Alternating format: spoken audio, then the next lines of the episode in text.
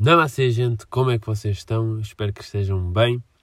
Hoje, quarta-feira, dia 4 de março, dia de ginásio para uns, dia do chá das 5 para outros. É dia de estreia de muita coisa e está a acontecer muita coisa.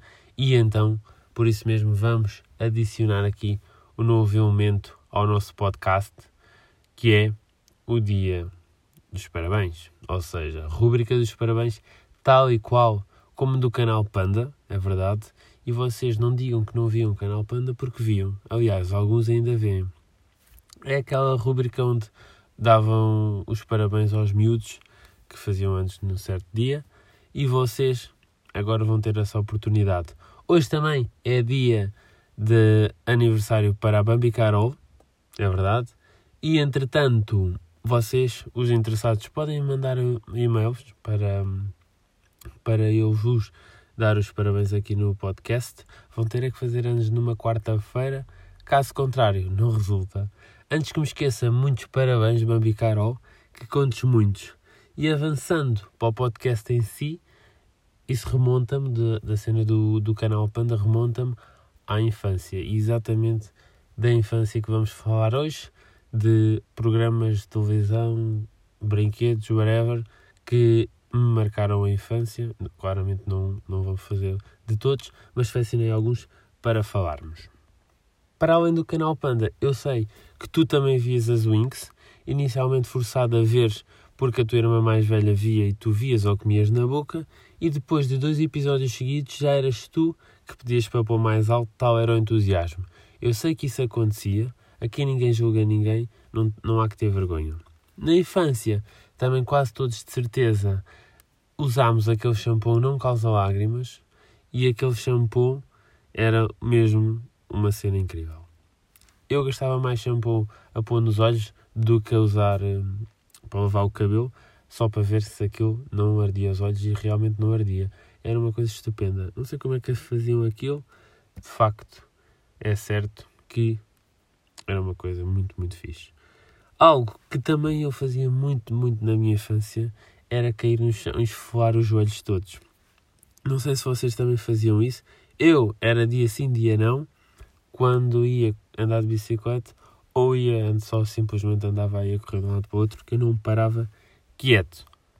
Quando andávamos de bicicleta, até chegávamos a dar uma de mecânicos quando a corrente saltava do sítio. E quando isso acontecia também, por vezes dávamos com os joelhos no guiador e doía que se fartava. E, e era muito, muito mal. E a mim acontecia N vezes, ou era uma coisa ou era outra.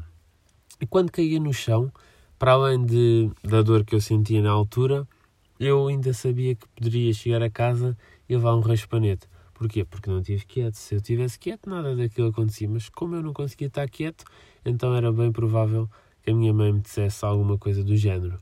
E então quando eu chegava a casa com os joelhos completamente esfolados, eu tentava disfarçar ao máximo que, que não tinha acontecido nada, que não tinha caído, estava tudo bem. Umas vezes não conseguia, porque as calças rasgavam, mas de vez em quando, se eu usasse calções e os puxasses para baixo, talvez se passasse assim rápido até ao quarto, a minha mãe não desse conta. Pensava eu que não dava conta.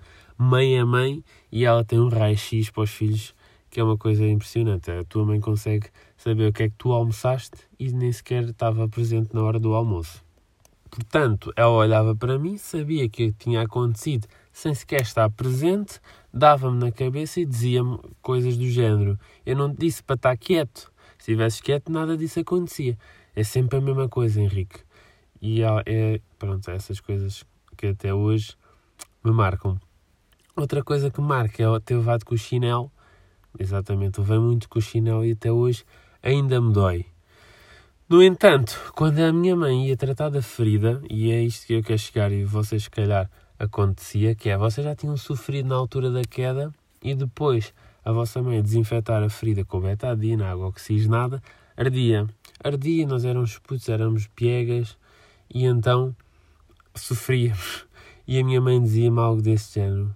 Eu não estou a sentir nada. Está a doer? Ah, está a arder? Então que arte cura? E uma pessoa ficava completamente lixada, só que tu indefeso não podias dizer nada, ouvias e calavas.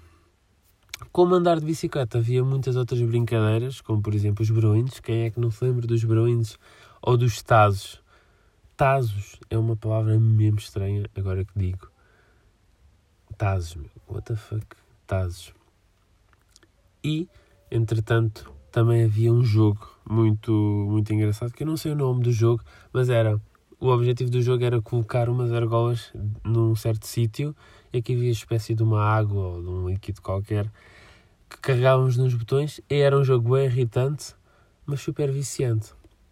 E também, claro, não posso deixar de mencionar as bolas saltitonas que por 50 cêntimos havia horas e horas de diversão.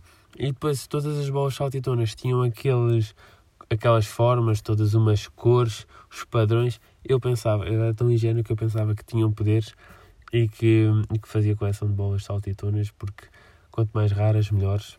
Yeah, era só coisas da minha inocência. Mas hoje em dia as crianças não sabem, não sabem o que isso o que isso é, também não sabem o que é abrir e fechar um vidro de um carro manualmente, porque isso hoje em dia é tudo automático e então elas não, não sabem o que é isso. Depois, mais tarde, uma pessoa começa a evoluir, então começa a vir a eletrónica, chegam os tão famosos Tamagotchis. Quem não teve um Tamagotchi? Toda a gente teve um Tamagotchi. Inclusive, também tiveram uma paixoneta, porque como nós comunicávamos com outra pessoa, aquela rapariga do Tamagotchi, que tu só não fazias troca de número porque o Tamagotchi não, não era para fazer esse tipo de cenas. Mas toda a gente ficou com uma paixoneta por uma rapariga ou por um rapaz que conheceu através de um Tamagotchi. E é assim, um episódio completamente diferente, assim mais uma vibe de falar e sem grandes situações. Falei muito, sinto que falei muito, já vão, vai vai sete minutos quase. E é assim, espero que tenham gostado. Vocês a mim ouvem para a próxima quarta-feira. Já sabem, a partir das 18. Até lá, continuação de uma boa semana. Jovigenia.